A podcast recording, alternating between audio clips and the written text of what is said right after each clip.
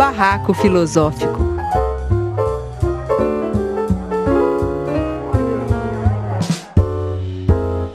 Oi, gente, então estamos aqui para mais um Barraco Filosófico. Para quem está chegando hoje, o Barraco Filosófico surgiu é, como um projeto de extensão visando oferecer conversas filosóficas e intervenções de rua, né, que era o Barraco. Uh, e com a quarentena, a gente não pôde mais ir para a rua e abriu essa porta para a gente para continuar fazendo barraco nessas conversas à distância né, entre o grupo para a Rádio Madalena. Então, hoje o Barraco Filosófico, né, ele existe como áudio na Rádio Madalena. A gente grava aqui pelo Zoom à distância e este vídeo vai para o canal Filosofia em Movimento. Recentemente, a gente também foi convidado para é, levar, enviar os áudios para uma rádio do Rio Grande do Sul, é, a Rádio Torre Cidade, do litoral norte do Rio Grande do Sul. Então, estamos, vamos indo, né? Uh, também para quem está chegando, essa, essa rodada do Barraco Filosófico, ela tem como mote ouvir isso. Hoje também tem uma situação extraordinária, porque hoje duas pessoas juntas propuseram o mesmo barraco, né? Geralmente é um barraqueiro que propõe e os outros armam junto, né? Hoje, duas pessoas trouxeram, elaboraram junto essa proposta do barraco que a gente vai armar hoje, que é a Ana Bueno e a Renata Oliveira. Uh, e aí, então, o que, que vocês ouviram?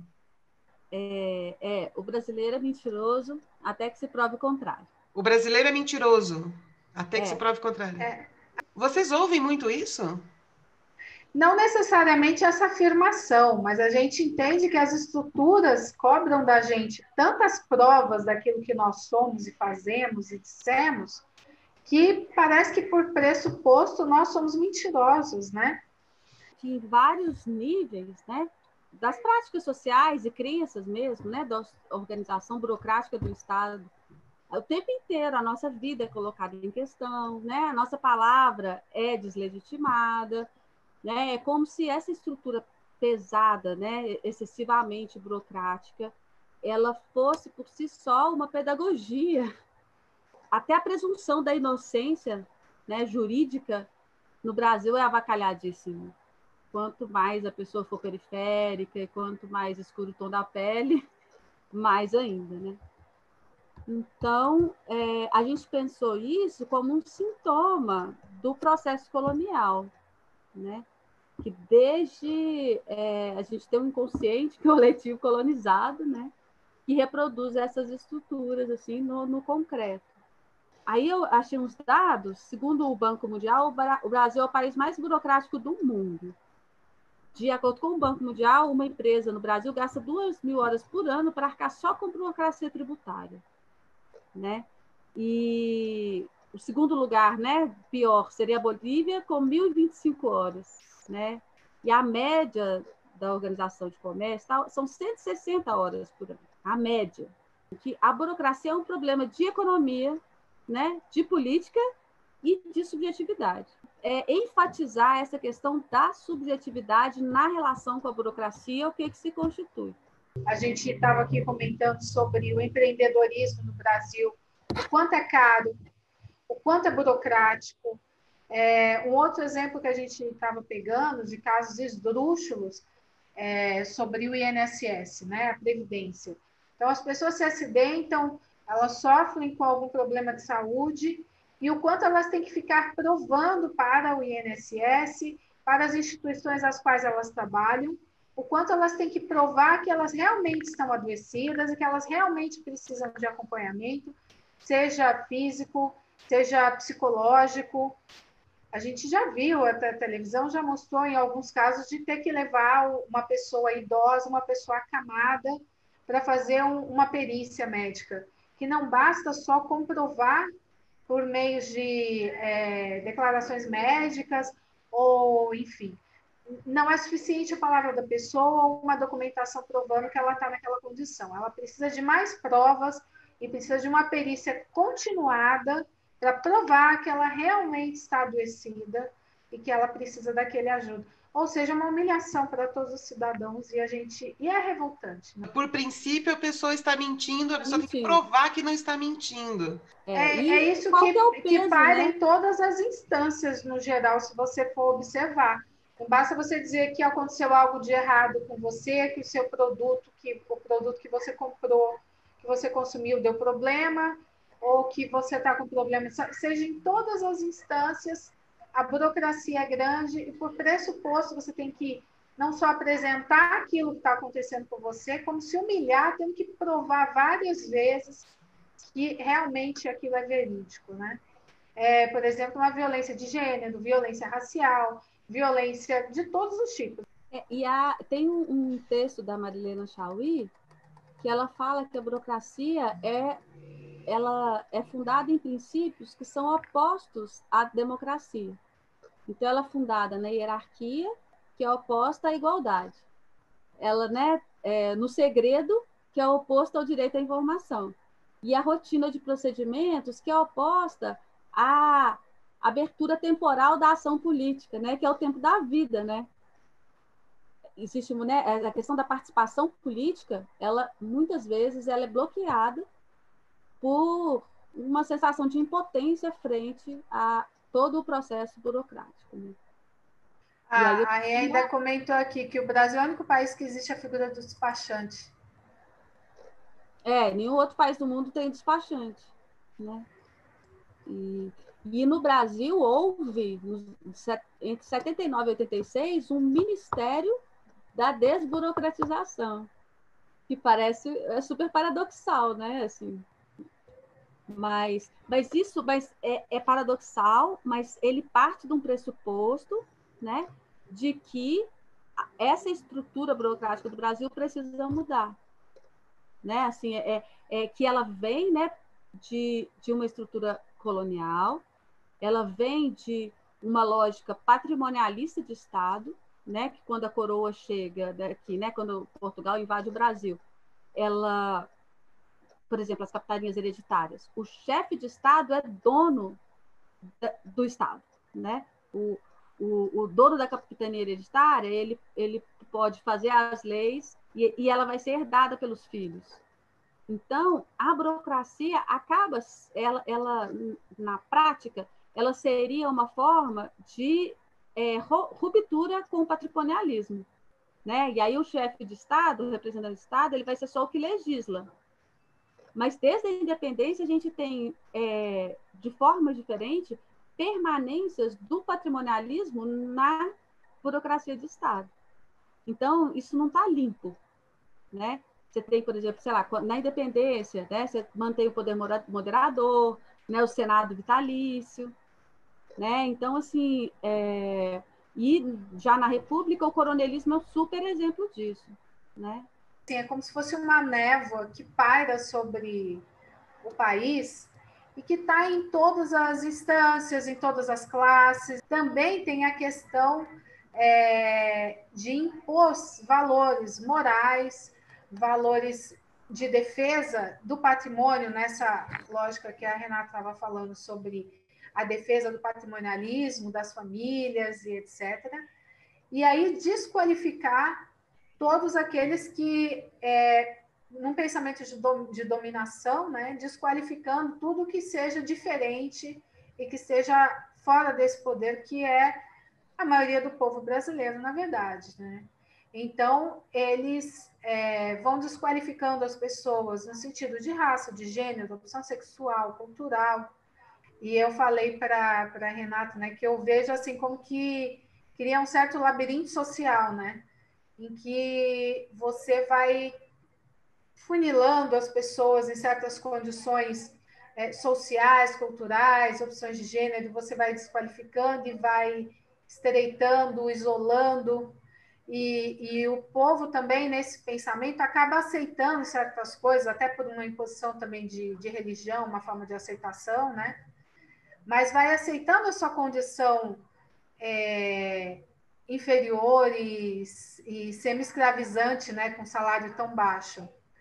Desde a colônia, a justificativa para esse excesso de burocracia e para essa desconfiança seria o jeitinho brasileiro, né?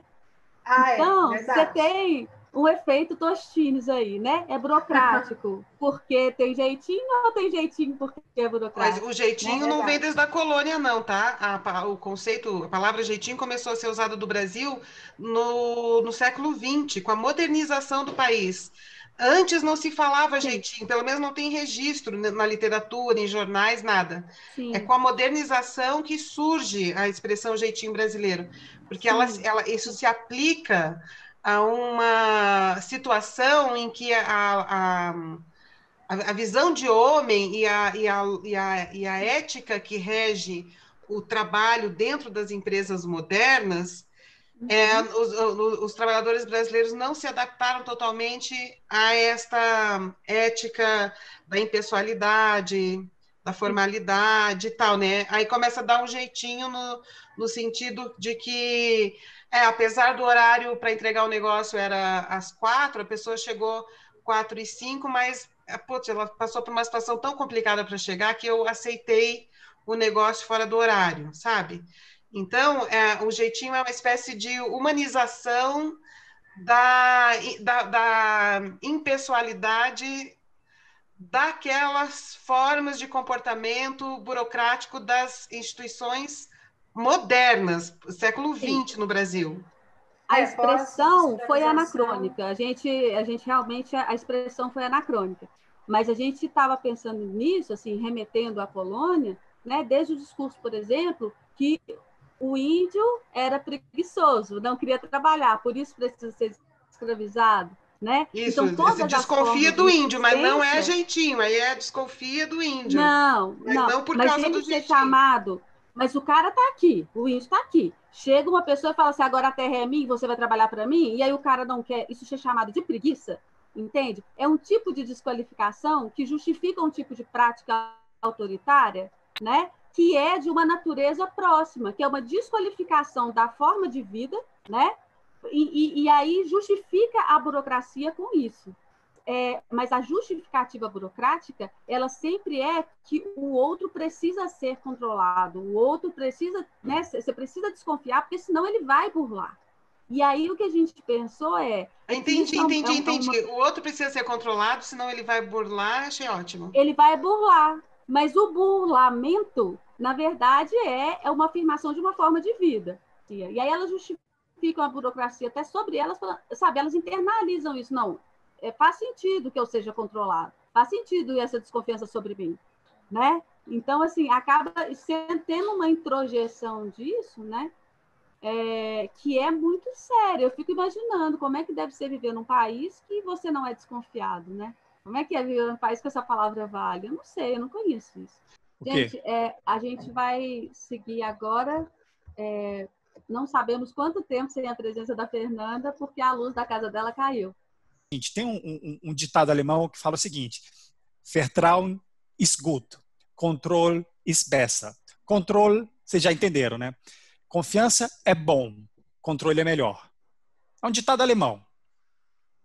E assim, a, o que a gente tem, é, de forma geral, a gente se acha muito diferente dos outros povos, né? Sim, nós somos colônia. Nós somos massacrados por várias questões legislativas, por vários lobbies que trespassam o nosso país. Mas eu tenho um irmão que mora no Japão, que trabalha com certificação ambiental de prédios corporativos. Mega business. E lá, antes da licitação começar, já se sabe quem vai ganhar a licitação. E quando, é, quando vem o nosso atual desgoverno falar que vem meio que avacalhar com o serviço público, né? Se a gente for ver o, o, o tanto de serviço público que a gente tem per capita no Brasil, é muito mais baixa do que Portugal, Alemanha. E as coisas funcionam bem melhor nesses lugares. A gente pensou muito assim, em termos macropolíticos, né? Uhum. A gente precisaria de uma reforma política. Por quê? Não é uma questão da quantidade de funcionários públicos, é uma questão da qualidade e do valor dos salários. Então, o, as operações meio que são as burocráticas, pagam bem e pagam altos salários, né? As, as, as profissões, fim, né? O professor, o policial, quem está em contato com a população, né? Quem realiza as funções, né? Para fazer valer o estado de bem-estar social, são desvalorizados e ganham muito pouco. Então, você tem um inchaço no lugar errado. Né? Eu concordo com você. A gente não tem um, um, uma quantidade de funcionários públicos maior do que outros países. Né? A gente tem uma concentração na área burocrática. E eu, eu acho que a gente tem um descompasso nessas questões, assim, porque é, a coisa, eu acho que a gente tem muito uma noção de, de levar vantagem em tudo. Em alguns lugares piores que os outros, né? A gente tem, assim, a gente já está num, já está tão desgostoso com tantas questões. Fê, voltou. Voltou. Já tá tão, tão desgostoso com tantas questões que quando a gente é, tem uma chance de, de, de, de ter uma vantagem, a gente quer ter essa vantagem, né? E é sempre assim, é sempre o outro. O outro é sacana. Não, o político é isso. O cara é aquilo, mas o cara vem ver a fechadura na minha casa e vende para mim a ideia que eu tenho que trocar a fechadura inteira. Aí eu vou no outro chaveiro, aí o chaveiro fala: "Não, cara, é só a chave que tá ruim". Né? De um, a, a, um ano atrás, de novo a mesma história. O, o chaveiro veio assim, ó, tem que trocar a fechadura. Aí eu peguei lubrificante, taquei na fechadura, a fechadura ficou boa. Mas o cara quer muito me vender 60 reais em fechadura. Né? O cara tá lá, querendo pagar a escola do filho, querendo comprar um brinquedo para o filho, porque tá todo mundo tenso, né? O chaveiro ali, ele não tá nadando em dinheiro. Chaveiro, né? Não, é que você está dizendo que daí rola uma desconfiança geral entre, entre, dito, entre todos, né? Que é o caso do mecânico, né? Quem confia no, a gente confia no mecânico. Lá em Brasília. Você tem medo que é uma coisinha de nada e ele diz que tem que trocar uma coisa. As pessoas têm esses medos, né? Desconfiança. Lá em Brasília. Eu conheço um cara, eu conheço um cara que ele oferece um serviço para é, indicar mecânicos, principalmente para mulheres, que são muito passadas para trás quando tem problema com o carro. Então, ele tem os mecânicos de confiança para cada coisa. É o serviço que ele oferece. Que é o que vocês estavam falando, a, a, é a desconfiança da pessoa estar tá mentindo, ela rege essas relações todas, né? E é isso, todos os países têm essa burocracia, né? A gente não está afirmando que não exista. Só está dizendo que as relações aqui são meio complicadas e acho que as nossas estruturas elas partem do pressuposto dessa desconfiança e também de desqualificar o cidadão, né? É, quantas vezes tem que provar e reprovar e provar de novo até ser reprovado naquilo que ela está dizendo, né? E aí você pode ter os direitos, mas os direitos na lei, mas que acabam descumprindo os direitos das pessoas, né? Os direitos humanos são. Mas é isso. Posso contar uma coisa, história boa para vocês nesse sentido? Uma história rápida. Eu, uh, eu processei uma vez, eu fui muito maltratada por um funcionário de, uma, de, um, de um mercado. E, assim, muito. O cara foi, foi muito grosso comigo. Eu fiquei furiosa, porque, primeiro, eles não me davam informação, ia ficar correndo atrás da informação igual uma mosca tonta e um me mandava para o outro eu não tinha informação.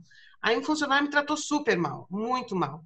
Fiquei tão nervosa que saí do, do mercado e fui direto para o Tribunal de Pequenas Causas. Aí chegou lá a pessoa do Tribunal de Pequenas Causas e falou assim, mas a senhora tem prova disso? Eu falei, não tenho prova. O cara gritou comigo, falou, me ofendeu, e eu tô aqui, né? Daí mas é difícil, não tem testemunha. Daí eu falei, não tem testemunha. Eu tô em São Paulo, onde é que eu vou achar as testemunhas que estavam no mercado? Mas aí, mesmo assim, eu fiz o processo. Eu escrevi o processo, contei toda a história direitinho. E falei assim, gente, mas sem prova. Aí eu lembrei do Montaigne. O Montaigne, ele fala assim, quando ele vai criticando, de uma hora que ele começa a criticar a burocratização das relações modernas, né? Que estão surgindo ali. E aí ele diz assim: o que será de uma sociedade em que a palavra de um homem não vale mais nada? Aí eu citei o Montaigne e digo assim: espero que a minha palavra valha alguma coisa ainda. Não, se a palavra de um homem não vale, imagina de uma mulher. Não, sabe qual foi o resultado? Aí teve, a, aí, aí fiz o processo, aí teve a reunião, aquela reunião que eles fazem de acordo, mas aí o, o, o advogado lá da empresa chegou super cheio de si, mas é, não tem acordo nenhum, você está inventando, não tem prova. Tá. Fui embora, rolou o processo, veio a resposta. Ganhei. Olha! Ganhei, é. ganhei com Montaigne, porque eu usei esse argumento. Não é possível. A gente tem vivido uma sociedade em que a palavra de um homem não vale nada. Eu fiquei tão feliz que eu ganhei. É, eu queria só comentar isso que, que você falou, até que a Renata tinha comentado. A, o, a nossa burocracia, o nosso sistema é tão grande que muitas vezes, na maioria das vezes, a gente não vai atrás igual você foi, Fernanda. A gente não vai atrás porque é tanta burocracia, tanta complicação, e vão pressupor que você está mentindo e você não vai ter condição de, nem sabe para onde ir. Então, é tão difícil que a gente acaba de não, não indo atrás dos nossos direitos, muita, a maioria dos casos. Eu, então, eu ia fica comentar... a dica aqui para nossa audiência da Rádio Madalena, do canal Filosofia em Movimento, da Rádio do Web Torre Cidade. Processem. Muito bem. Eu, ia comentar.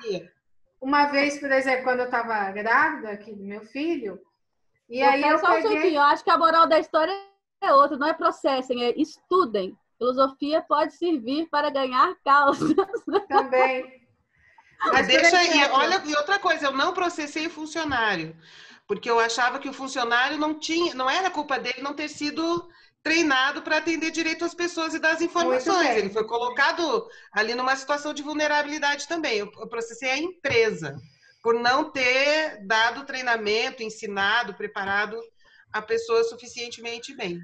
Ô, ô, Fê, eu ia contar que, por exemplo, quando estava grávida do meu filho, e eu fui no mercado e aí o, a caixa falou para mim que aquele caixa era para pessoas com ou grávida ou deficiente e tal, caixa especial. E eu falei, mas eu tô grávida. E aí ela falou assim para mim, mas você está de quantos meses? Eu falei, tô de cinco ou seis meses. E aí ela, ah, mas você tem prova? Eu falei, oi? Você está me dizendo que eu tenho que andar com um documento dizendo que eu tô grávida? Tem que é, andar com ultrassom agora, hein? Porque a minha barriga. É, tinha que andar com ultrassom. Eu falei, moça, é o seguinte, eu estou grávida, estou na fila e, e eu quero meu direito. E aí ela disse que não ia me atender. Eu falei diretamente com o gerente, deixei as minhas compras, eles se desculparam e eu, eu fui embora. Eu não levei nada, mas eu fiquei muito ofendida, porque eu estava com a barriga que não era muito aparente, só foi aparentar depois, porque em mim a barriga demorou mais para aparecer, né? Não, mas a pressuposição então, é de que você está mentindo, que é o que vocês trouxeram. Exatamente. Pra... Nossa, eu fiquei muito. E a gente, quando tá grávida, fica assim, né? Chorando por propaganda de margarina. Então você fica toda ofendida, fica magoada naquela situação. E em Minas, as pessoas falam muito isso, assim, né? Que qualquer fila que você entrar, você vai começar a conversar com um primo da tia, do amigo, do seu vizinho, e aquilo ali acaba acelerando os processos, né? Eu acho que combinam com o que você falou, né, Fernanda? Essa questão do da questão das relações, elas perpetuam, perpetuam né, hierarquias de, de nascimento, de, de, da sua rede social, mas também são uma forma de humanização, né? É, o complicado é quando a gente começa a julgar essas formas com a moral conservadora da própria burocracia. É, porque no caso, assim, porque essas mesmas relações podem ser usadas para outra coisa que não é o jeitinho brasileiro, que é o sabe com quem está falando. O, a Lívia Barbosa, que é uma antropóloga que estudou isso nesse contexto, ela que dá essas informações quando surgiu a expressão e tudo, ela diz assim, que é jeitinho brasileiro quando a pessoa para quem você cede o favor, apesar da norma, é uma pessoa que você não conhece. Portanto, você pessoaliza universalmente. Que é o contrário do que sabe com quem está falando, porque daí é privilégio. Então, no caso específico do fenômeno de jeitinho, não é privilégio, porque é uma universalização do direito de ser vulnerável, do direito de ser humano, do direito de ser alguém. Eu tenho uma amiga que ela é, é, ah, ela é consciente. Então, muitas vezes, ela está numa situação que a pessoa vira e fala: Ah, vou dar um jeito aqui para você. Ela fala assim: Eu não quero que você dê um jeito para mim. Eu quero que você respeite o meu direito. Só que aí, isso é a mesma coisa de você xingar a mãe. Aí, e aí, normalmente, as pessoas que estão com ela, aí barra tudo, né? Aquela boa vontade é, é revogada e as pessoas que estão com ela falam, poxa, ele já ia resolver, por que, que você tem que aprontar a encrenca? Mas ela está sendo naquela linguagem popular Caxias, né, que fala, porque é, tudo bem, a gente tem que lutar pelos direitos, mas tem situações em que na, nenhum, nada do que é previsto pelas normas resolve. Então é preciso usar uma inteligência de momento, né? E essa inteligência de momento, levando em conta, em conta a vulnerabilidade humana, é a que possibilita o jeitinho. Mas Seja aí você vai ficar devendo um favor. Que não permite. Mas você cria um desnível. Você vai ficar devendo um favor, porque a pessoa resolveu a coisa para você. A lei não. A lei é igual a princípio. Então, mas no, no, caso da tese da Lívia Barbosa, ela vai dizer que ela vai explicar por que, que não fica devendo favor, porque não é relações de favor. Relações de favor são entre pessoas que têm um nome e você sabe quem elas são. Então, aí tem a questão do, da dívida de favor. Mas quando é, a pessoa ela é universalizada, todos são pessoas e todos merecem a consideração da situação, da vulnerabilidade e tal, é, pressupõe que você também vai receber um jeitinho também universalmente por um desconhecido, se for necessário se a situação te pegou desprevenido, você não conseguiu chegar na hora, qualquer coisa assim, né? Então não é uma relação de dívida, não cria uma relação de dívida. É diferente das relações de favor, que são relações de família, geralmente, ou parente. O teu tio, eu fiz um favor pro teu tio, pro teu pai, tem toda uma coisa agora, você vai pagar o favor. Mas isso tem, tem nome, você sabe qual é o nome, sobrenome, quem é a pessoa. Também é uma coisa que acontece no Brasil, mas no jeitinho não, porque o jeitinho é qualquer um. E esse qualquer um você não encontra mais. Uma cidade como São Paulo, Rio de Janeiro e tal, né?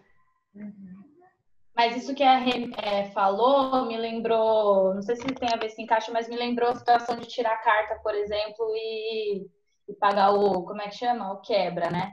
Que deveria ser uma coisa errada, né? E, sei lá, ex exceção, né? Mas aí vai você não pagar, né? Como é estranho, eu não paguei. E o que, que é o quebra? O que, que eu nem sei o que, que é o quebra. É quando você paga para passar na prova. Que tipo é meio de lei, assim. Então você vai. Hoje em dia, é, quando quando eu fui tirar, não, não foi assim, mas eu já troquei de autoescola, eu tive um processo envolvendo polícia, foi uma situação, e quando eu troquei de autoescola e eu fui saber os preços na autoescola nova, a moça falou, ó, oh, o valor é esse, com quebra é esse, tipo assim, isso é contra a lei, sabe? Você nem devia. Isso oferecido no balcão! Oferecido é, na, no na primeira autoescola foi tipo assim, ó, você pode pagar esse valor aqui, se você pagava. Não paguei, reprovei, foi estresse atrás de estresse, reprovei várias vezes. É... E aí, no fim, eu passei. E aí, e aí eu fiquei pensando nisso, né? Porque se você não paga, é você que é estranha, sabe? Tipo, se você não paga ou quebra, você que vai se ferrar, é você que não vai passar, é todo mundo que é trouxa que você não pagou.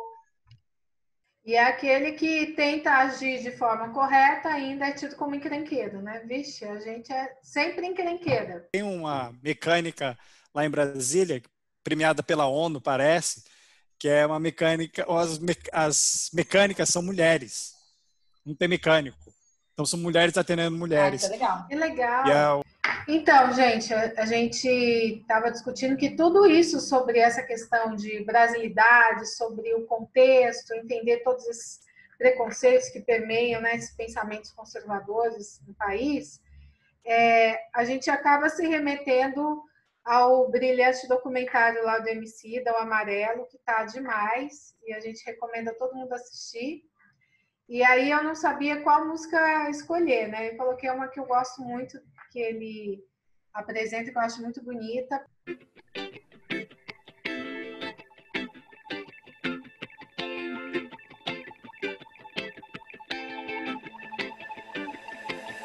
Deve-se ter cuidado ao passar no trapézio. Mesmo que pese o desespero dos novos tempos. Se um like serve ao ódio, bro, nesse episódio. Breve, o bom senso diz: respire um momento. É sobre aprender, tipo giz e lousa. O espírito repousa, reza e volta 100%. Cale tudo que o mundo fale, pense enquanto a vida vale. Seja a luz desse dia cinzento. E ela disse: Deus te acompanhe, pretinho. Bom dia, me deu um beijo, virou poesia. Deus te acompanhe, pretinho. Lampejo de amor explodiu em alegria. Deus te acompanhe, pretinho. Volta pra nós como um camisa 10 após o gol. Meu peito rufa, o olho brilha. Isso é ter uma família. Minha alma disse demorou. Então eu vou bater de frente com tudo por ela. Topar qualquer luta. Pelas pequenas alegrias da vida adulta. Eu vou,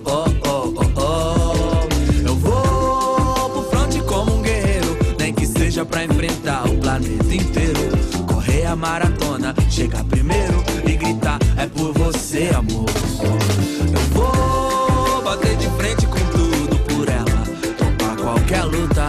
Pelas pequenas alegrias da vida adulta, eu vou. Oh, oh, oh, oh. Eu vou pro fronte como um guerreiro, nem que seja pra enfrentar o planeta inteiro. Correr a maratona, chegar primeiro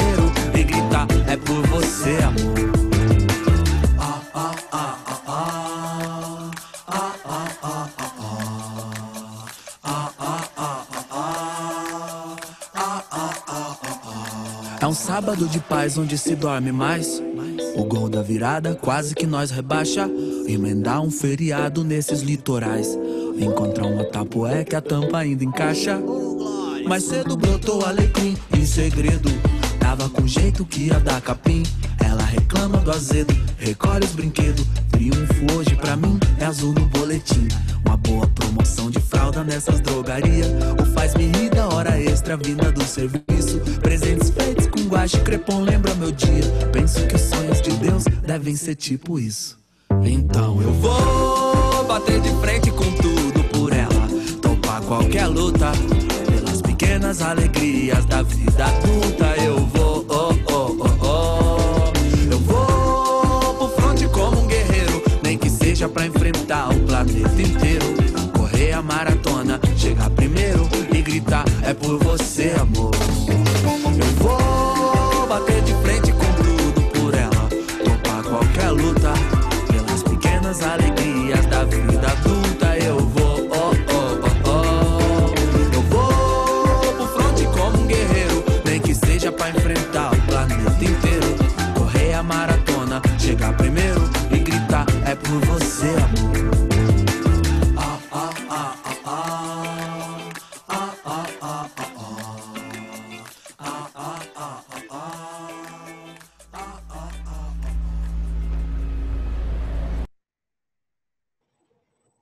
sobre a, a questão da mentira, né, da- acho que não é nem só a questão da mentira, é a questão da desonestidade de forma geral, né? O brasileiro é conhecido fora do Brasil como alguém desonesto. É, é uma má fama do brasileiro em vários lugares do mundo, na Europa e, e nos Estados Unidos e em outros países também tem o brasileiro tem essa pecha, tem essa essa fama. Não é uma boa fama, não é bom para o turista brasileiro que está fora lá passeando, porque o, quando alguém percebe que você é brasileiro, o cara já começa a, a te cercar, né? Começa a prestar mais atenção em você. Para isso aí é brasileiro, então deve ser ladrão. Mas é, eu acho que não é mais desonesto nem mais mentiroso. Entretanto, a gente vai perceber que é, não se fazem leis para pessoas honestas. Se fazem leis porque existe a desonestidade. Né? E todos os países do mundo têm leis. Que eu saiba, não existe nenhuma sociedade do mundo que não tenha uma constituição, que não tenha um código penal, que não tenha tribunais funcionando e pondo gente na cadeia. Né? Pode ser que em alguns lugares tenha mais gente presa, outros tenha menos gente presa, mas isso também depende muito da, da, da, da vontade né, do, do juiz de mandar prender. Né? Aqui no Brasil, você manda prender o cara que roubou um pãozinho para levar para os filhos e você não prende o cara que desviou milhões da merenda das crianças. Né? Então, é, é, existe uma, uma má vontade muito grande com certa parcela da população, que a gente sabe muito bem qual é, e uma boa vontade muito grande com uma outra parcela da população, que a gente também sabe muito bem qual é. Né? O que nós temos é uma relação de violência, onde o mais forte domina o mais fraco. Né? E nessa situação, mentir é o de menos. Mentir é o de menos. Você mente para sobreviver. Você mente para não ir preso. Você mente para não apanhar. Você mente para não ser torturado. Se a lei foi feita para impedir que nós nos matássemos uns aos outros, no Brasil ela não existe. Essa lei não é atuante, porque gente, nós estamos nos matando uns aos outros. E a gente só não está nos matando, nós só não estamos nos matando mais porque nós ainda temos uma esperança de, que, de recuperar a nossa cidadania, porque eu acho que é, é, a cada dia que passa, essa possibilidade parece mais distante. Então, quem é que está mentindo? Fala, fala, Renata. Eu, eu acho que falar simplesmente assim, a mentira, o efeito disso acaba ficando moralista. Porque é igual quando o cara falou lá com a Dilma, então você mentiu na tortura? E ela falou, menti sim né? Então, assim, quando você é oprimido por uma estrutura do Estado, não é? Assim, são situações diferentes, são situações muito diferentes. E, assim, é, eu acho, César, que tem uma coisa que é anterior à pessoa, individualmente, voluntariamente, decidir mentir. Entende? Então, assim, eu acho que tem mentiras diferentes, que eu acho que tem a ver com o que a Fernanda falou, né? De ser uma coisa de privilégio e de ser uma coisa do, do do menor, do comum, para lidar com essa estrutura. Eu acho que não dá para falar simplesmente a mentira. Você é culpado até que alguém, até que você consiga provar que você é inocente. Quer dizer, o ônus da prova está para a inocência, não está para a acusação. Né? Você que tem que apresentar a prova de que você é inocente, não o acusador que tem que apresentar uma prova que você seja culpado. É o tema do barraco, né? Você está mentindo até que você prove o contrário. Então tá bem, gente. Muito obrigada, Ana. Muito obrigada, Renata, por terem trazido esse, por terem trazido o que vocês ouviram, né? Que o brasileiro é mentiroso até que se prove o contrário.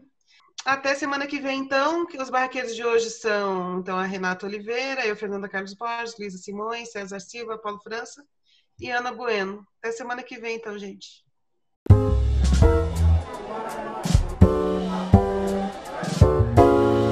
Barraco Filosófico.